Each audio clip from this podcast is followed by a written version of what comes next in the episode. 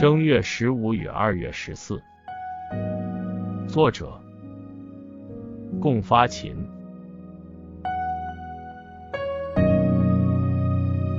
今年壬寅年己虎年的正月十五，紧连公元二零二二年二月十四日。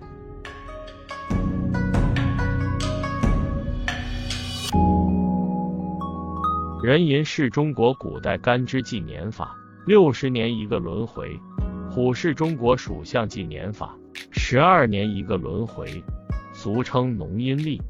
农历又称夏历，并通常俗称为阴历，是中国传统历法之一。农历属于一种阴阳历，平均历月等于一个朔望月，但设置闰月。以使平均历年为一个回归年，设置二十四节气以反映季节、太阳直射点的周年运动得变化特征，所以又有阳历的成分。目前，全世界华人及朝鲜、韩国、越南和日本等国家仍使用中国农历来推算春节、中秋节、端午节等传统节日。公元是目前全世界通用的纪年法，也就是公历，又称格雷国里历，俗称阳历。它是罗马教皇格雷国里一亿格利戈里十三世对原来的儒略历进行修订后，于一五八二年颁行的。公历先在天主教国家使用，后推行到新教国家。二十世纪初期，全世界普遍使用。中国于辛亥革命后，在一九一二年开始采用公历，但用中华民国纪年。一九四九年中华人民共和国成立后，采用公历纪年。正月十五是一个特殊的日子，中国传统节日元宵节。二月十四也是一个特殊的日子，西方的情人节。这两个节日紧连在一起。据说十九年才轮上一次，上一次是二零零三年，下一次要等到二零四一年了。元宵节是中国主要的传统节日，也叫元夕、元夜，又称上元节，因为这是新年第一个月元夜。因历代这一节日有关灯习俗，故又称灯节。新春期间的节日活动到这一天进入一个高潮。按中国民间的传统，在这天夜晚皓月当空之时，大街小巷张灯结彩，人们要点起彩灯万盏，携亲伴友出门赏月、燃灯放焰、逛览花市、喜猜灯谜、共吃元宵，载歌载舞欢度元宵佳节，阖家团聚，其乐融融。正月十五吃元宵，元宵作为节日特色食品，在我国也由来已久。最初称为汤圆，后因多在元宵佳节使用，所以也称元宵。生意人还美其名曰元宝。常见的元宵用糯米粉包成圆形，馅料丰富多样，如白糖、玫瑰、芝麻、豆沙、黄桂、核桃仁。果仁、枣泥等等，可荤可素，风味各异，可汤煮、油炸、蒸食，象征红红火火、团团圆圆。元宵节俗的形成有一个较长的过程。据一般的资料与民俗传说，正月十五在西汉已经受到重视。汉武帝正月上。新夜在甘泉宫祭祀太乙活动，被后人视作正月十五祭祀天神的先生。不过，正月十五真正作为民俗节日是在汉魏之后。东汉佛教文化的传入，对于形成元宵节俗有着重要的推动意义。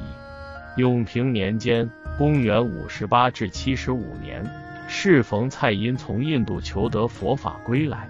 上奏正在提倡佛法的汉明帝，称印度摩诃陀国每逢正月十五，僧众云集瞻仰佛舍利，是参佛的吉日良辰。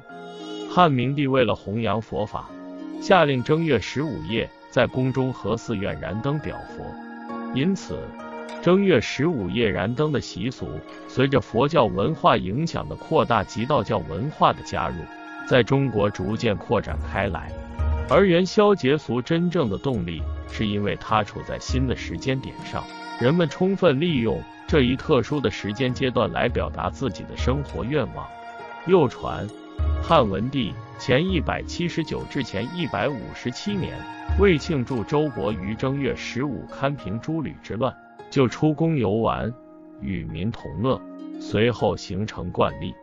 在古代，夜同宵，正月又称元月。汉文帝就将正月十五定为元宵节，这一夜就叫元宵。司马迁创建《太初历》，将元宵节列为重大节日。隋、唐、宋以来，更是盛极一时。《隋书·音乐至日》，每当正月，万国来朝，留至十五日，于端门外建国门内，绵亘八里，列戏为戏场。参加歌舞者足达数万，自昏达旦，智慧而罢。当随着社会和时代的变迁，元宵节的风俗习惯早已有了较大的变化，但至今仍是中国民间传统节日。元宵放灯的习俗，在唐代发展成为盛况空前的灯饰，中唐以后。已发展成为全民性的狂欢节。唐玄宗公元六百八十五至七百六十二年时的开元盛世，长安的灯饰规模很大，燃灯五万盏，花灯花样繁多。皇帝命人做巨型的灯楼，广达二十间，高一百五十尺，金光璀璨，极为壮观。以后历代的元宵灯会不断发展。灯节的时间也越来越长。唐代的灯会是上元前后各一日，宋代又在十六之后加了两日，明代则延长到由初八到十八，整整十天，足见正月十五元宵节在中国传统节日中的地位非同一般。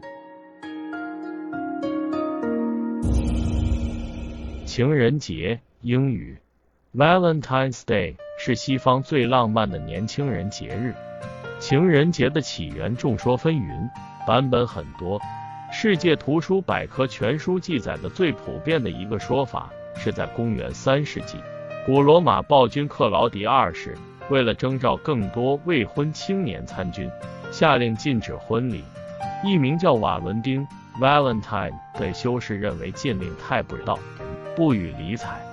为了让有情人终成眷属，就秘密替人主持婚礼，结果被暴君克劳迪二世爪牙发现逮捕，最后判处极刑。处死他的那天就是公元二六九年二月十四日。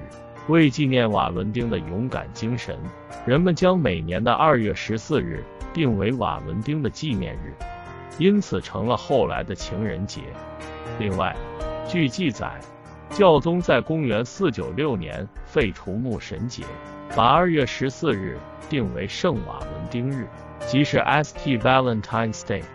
所以情人节又叫圣瓦伦丁节或圣华伦泰节，是西方的传统节日之一。这个节日现今以圣瓦伦丁节以及情人节的姿态盛行起来，但是在第二次梵蒂冈大公会以后。一九六九年的典礼改革上，整理了一堆在史实上不确定是否真实存在的人物以后，圣瓦伦丁日就被废除了。现在天主教圣人历已经没有圣瓦伦丁日。事实上，这个节日很可能与古罗马的牧神节或雀鸟交配的季节有关。情人节的特色是情侣互相馈赠礼物，时至今日。人们则喜欢以情人卡、巧克力和鲜花向心爱的人表达爱意，有好或祝愿。情人卡上通常会有丘比特被箭射中的心等等，现已成为欧美各国青年人最喜爱的节日。也许这个世上有多少情人，就有多少关于情人节来历的诠释吧。和曾经一段时间中国城市年轻人用近乎狂热的热情过起了圣诞节一样，情人节也已经悄悄渗透到了无数年轻人的心目当中，成为中国传统节日之外的又一个重要节日。中国有没有情人节呢？有，大家普遍认为中国的情人节是农历七月七日，又称七夕节。我认为上元宵节才是中国古代的真正的情人节，早于西方，一样是浪漫的。元宵灯会在封建的传统社会中，也给未婚男女相识提供了一个机会。传统社会的年轻女孩不允许出外自由活动，但是过节却可以结伴出来游玩。元宵节赏花灯正好是一个交易的机会，未婚男女借着赏花灯，也顺便可以为自己物色对象。元宵灯节期间，又是男女青年与情人相会的时机。元宵定情是中国古代佳话。宋代文豪欧阳修就曾写过《生查子一子》古词，记录了元宵定情情景。去年元夜时，花市灯如昼，月上柳梢头，人约黄昏后。宋代著名词人辛弃疾就在《清月暗》一词中描述了元宵夜的情境：众里寻他千百度，蓦然回首，那人却在灯火阑珊处。曾一度被称为艳词。而传统戏曲《陈三和五娘》是在元宵节赏花灯尽相遇而一见钟情。乐昌公主与徐德言在元宵夜破镜重圆。传奇《春灯谜》叙述了宇文雁和影娘在元宵定情的经过。所以说，元宵节也是中国的情人节。相比之下，外国情人节源于悲情。直截了当，中国情人节追求圆满、隐秘含蓄，但同样都是浪漫温馨的。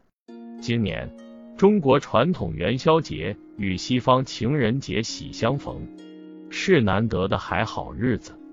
但中老年喜欢传统的元宵节，少男少女们喜欢浪漫的情人节。对于某些人来说，可念好事也难以选择了。我以为参加中老年喜欢元宵节活动的少男少女们，把它当成外国浪漫的情人节；参加少男少女们情人节活动的中老年们，把它看作是喜欢中国传统的元宵节。中西融合，合二为一，这个节日就别有韵味了。记住，今年正月十五与二月十四紧密相连。是好日子连着好日子，值得珍惜。